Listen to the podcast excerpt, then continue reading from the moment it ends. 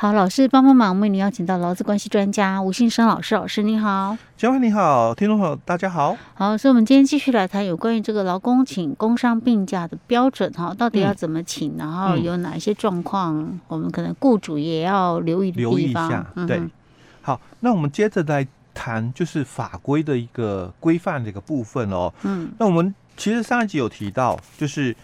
劳工请假规则的第六条哦，嗯，其实它只是讲的很简单，就是劳工因为职业灾害而致失能伤害或者是疾病，那他在治疗休养期间哦，就给予工伤病假嘛，嗯，所以他讲的真的是很笼统啦。那所以你说员工拿了一个诊断书，然后上面医师有注明哦，就是说宜休养一个月嘛。所以他是不是就能够依此来申请这个工伤病假一个月嘞？哦，所以你自己管理真的要做出来。就我们上一集提到的哦，你在你的管理里面有谈哦，那当然就没有问题哦。那其实我们从这个灾保法里面，因为五月一号要实施哦，我们从灾保法里面其实他也很清楚去谈到了哦。他说，其实先谈二十七条哦，他就提到就是说，这个被保险人就是劳工，在这个保险效力。开始后停止前遭遇职业伤害或者是罹患职业病哦，所以他这里就讲以后在我们的灾保法里面哦，我们就简称职业伤病而已哦，所以不要再把这个职业灾害跟我这边哦画上等号了哦，我我这里就是讲职业伤病啊，那而发生这个医疗伤病、失能、死亡或者是失踪保险事故的哦，那被保险人。哦，你就可以来申请这个保险给付嘛。嗯，我们职业的保险给付哦，所以他已经先把这个问题给理清，因为以前常常就是有这个问题嘛。嗯，到底我的职业灾害怎么认？嗯，到底应该是依照职安法的认定，还是依照劳工保险条例？嗯，哦，那这个其实在以前哦，我们学说上或者是法院实务见解上都有这么一个这个冲突点哦。但是，所以他现在是灾保法里面，那这个灾保法就是职业灾害保险法，嗯，对不对？嗯，职业灾害保险法。那那个全名的话，就是劳工职业灾害保险及保护法哦，哦。保险及保护法。对。哦。那这样，哦、我刚才在想说，如果是职业灾害保险法。职业灾害保险法，那不管怎样，里面讲的都是职业灾害啊。结果原来它是职业灾害保险及保护法。嗯，那这样好吧，那我没问题啊。不是没问题，是我不知道我的问题在哪儿了。老师，你继续。那我们接着来看啊，就你要申请那个职业灾害的那个伤病给付嘛，所以按照四十二条，它就提到了哦，灾保法里面四十二条说，被保险遭遇职业伤病。哦，就是不管是职业伤害还是罹患职业病嘛，哦，嗯、那不能工作哦，导致不能取得原有薪资，正在治疗中者哦，那就从第四天嘛，不能工作的第四天开始申请给付哦。好，那这里它就有几个重点了嘛。第一个，你必须遭遇到这个职业灾害嘛，因为不管是职业伤害还是罹患职业病嘛，都是讲究因为遭遇职业灾害哦，那导致你不能工作，所以。不能工作是一个前提，第二个正在治疗中者又是一个要求哦，嗯、所以我们前面我们就讲了很多哦，所谓的治疗的判断哦，治疗中的一个认定。那不能工作嘞，因为在解释令里面，其实他对于不能工作解释的很少。前面两集我们一直在谈，就是解释里里面说的，他都一直在强调是这个所谓的医疗期间，嗯哦，那。在我们的灾保法里面，他这次哦就很清楚去提到了细则五十三条，他说到哦，本法四十二条所定的不能工作哦，应由保险人依下列事项综合判断。那第一个就提到了哦，经医师诊断，被保险人所患的伤病需要的合理治疗以及复健期间。所以医疗期间有在这里了哦，那由医师做专业判断哦。医疗期间哦，好，以及工作能力哦，以及工作能力哦哦。那合理治疗及复健期间内，所以整个医疗期间指的就是这个了。嗯，包括医治跟疗养哦，在这个细则五十三条里面，其实他已经讲了哦。那再来。他又提到的就是被保险人有无工作的事实哦，有无工作的一个事实哦，所以细则里面的第三项就提到了哦，他说这个第一项第一款工作能力的判断，不以被保险人从事原有工作为限，嗯哼，所以只要能够做，嗯，轻便工作就算了，算啊、所以有无工作的事实哦，嗯，那就是轻便工作也可以了，嗯、哦，所以在五月一号以后，其实这边已经讲得非常清楚，因为摘保法里面说的很完整，嗯，哦，那接着我们再看摘保法里面八十八条，因为这个是。劳资双方真的都要很清楚的，整个请工伤病假的程序啦，嗯。因为我们很习惯嘛，就劳保局同不同意，啊，同意了就是工伤病假嘛，哦，所以在第一集的时候我就有提到，这个老公很容易犯错啊，医师诊断书有写啊，宜休养一个月哦，那当然第一次可以哦，雇主也不太会有意见，可是你又。再一次 again 又 again 的时候，嗯，那两个月还可以接受，再拿一张出来嘛？啊，不是说一个月吗？怎么又再拿出来？怎么又再拿出来嘛？哦，所以当然雇主就会 感觉说，那到底就感觉不怎么好了，没完没了。所以劳工以后跟医师商量一下，写长一点。不要让我对对，不是啊，我们是我们要问医师啊。如果这个状况有可能需要休养到两个月、三个月，可不可以第一次就这么写？嗯，不要还要叫我一个月后再来写一次。因为有时候医师也很难说，因为每个人的恢复状况真的不太一样哦。那在我们摘包法的八十八条，其实他就讲了哦，在职灾哦，直接在未认定前，嗯，老公可以先请普通病假，你就就不要请工伤病假了哦。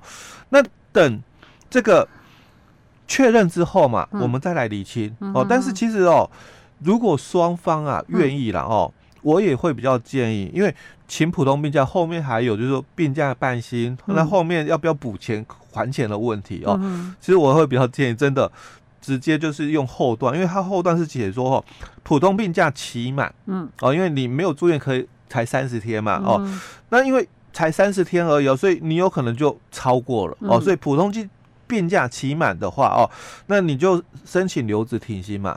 哦，所以我会比较建议哦，也也也不用去请普通病假，因为你们双方同意的话，干脆直接就先留职停薪嘛。对，你就直接留职停薪哦。所以当劳工申请哦，只在留职停薪，雇主就要给予，不可以拒绝。哦，不可以拒绝哦。哦，只。还有那种职灾留子停薪，哎，对，这个叫职灾留子停薪哦。那像这种的职灾留子停薪，雇主就不能拒绝的哦。那经过认定结果出来，因为你要一段时间的判断嘛，所以可能你第一次申请哦，对不对？或者是你之后再申请，嗯，那那个都有灰色的地带，就一开始可能请了两个月，对不对？那之后又再请，那 again 又 again，但雇主就会到底好了没？有有这样的一个疑惑了嘛？哦，所以。经认定结果确定是职灾，嗯，那我们就以工伤病假处理，嗯，那如果认定结果不是，也不用还钱了，哦，哦，因为我们就反正你也那时候假设已经就是留职停薪了嘛，当当初就是讲好了嘛，我们就先全部都用留职停薪。可是这样会不会有一些问题？就是说你留职停薪，那你的劳健保嘞？这个留留职停薪哦。劳健保依然是在公司投保哦，哦，就是你们一开始的时候都先把游戏规则讲清楚，后面不会有争议啦。嗯因为我我法规里面它是讲这个，嗯，但是因为实务上的做法哦很复杂，因为为什么很很复杂？我们来看九十条就知道了哦。因为在灾保法九十条里面就提到了，遭遇这个职业伤病的被保险人哦，于请领本法保险给付前哦，所以。我还没申请哦，嗯，保险劳保的给付哦，哦，职灾的保险给付哦，那雇主你就必须，因为法律的规定，我是假设嘛，如果是工那个职灾工伤病假嘛，嗯，你本来就要给我那个工资补偿哦，所以雇主已经依照劳教五十九条的规定给予这个职灾的补偿的话哦，于被保险人请你保险给付后，嗯，那你得。就同条规定哦，抵充这个你的职职灾补偿，嗯，保险劳保局职灾的这个保险给付下来了，他是给职灾老公，嗯，但是雇主你就可以依照我们刚刚讲九十条的这里得就同条规定之抵充金额，请求其返还。嗯，你可以要求职灾老公还你啦。嗯哼，哦，但是很麻烦嘛。嗯，假如他还在职，嗯，你可能要求返还还比较容易一点哦。是，那如果他离职了嘞？嗯。离职的劳工说：“我理你嘞。”对啊，你就会产生很多的一个问题出来。OK，哦，所以我会比较发生职灾，我有一点心内就艰苦啊。你不叫我给钱还你，真正有够无良心的。对，因为有些会怕哦，因为工作受伤的人，他就会怕。哎，这个公司哦，那个工作这么危险，对我我可能就不敢再去工作。哎，对，他就可能就就算你愿意继续聘请我，我可能也不敢了。哦，所以九十条他就提到了，那你雇主可以请求返还啊，嗯，哦，因为劳基法说你要先给人家，嗯，哦，啊，你要知道劳保的这个给付哦，嗯，申请人哦，嗯，是劳工，所以他就提到了只在劳工哦，在申请这个劳保的这个给付前嘛，嗯，你雇主就要先把钱给人家，嗯，等到这个劳保局钱核定下来给了只在劳工之后，嗯，职灾劳工你再把钱还给老板，嗯，哦，但是如果老板没有来跟我请求嘛，嗯。可能就不会还嘛，对不对？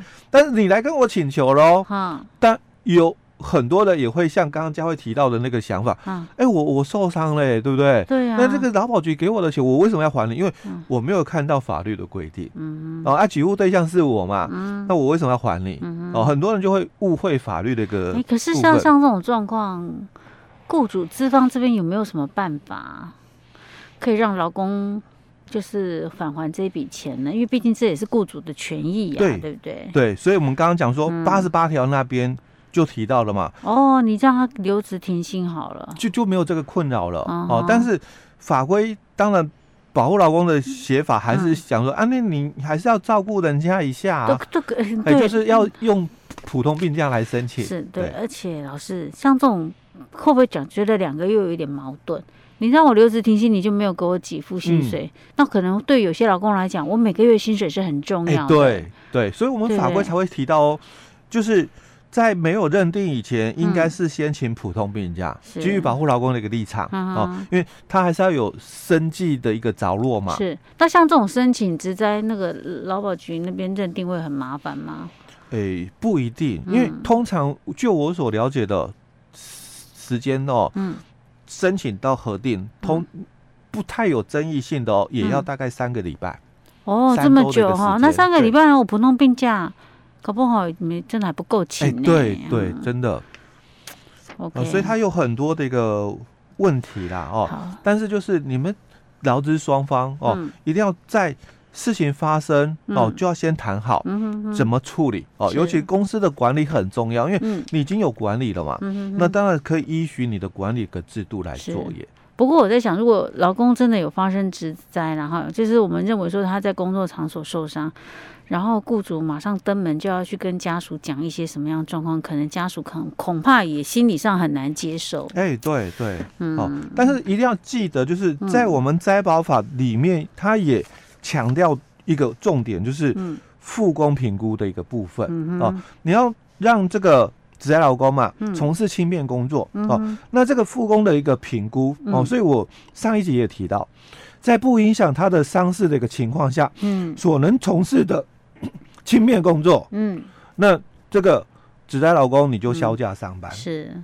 嗯，OK，好，或者是像呃，我们之前不是讲说那个可能一定的那个人员呃，就是员工人数以上，不是都会有需要一些厂户啊的那些，或许可能他也可以利用这样的方式来做一些帮忙做一些评估。评估，对，OK，当然我们不希望发生职灾了，但是有些时候真的是在工作场场所难免会遇到这种状况的时候，就是可能真的是顾。雇主资方在这方面的管理真的要做得很好，嗯，这样才会大家才会有所依循。对，那职灾劳工自己一定要配合公司去做所谓的这个复工这个评估，嗯，那不然的话，你可能就会变成就是被人家认定属于这个恶意老公，是，不然你有理也变无理了。哎，对对对。OK，好，老师，我们今天讲到这里哦。好。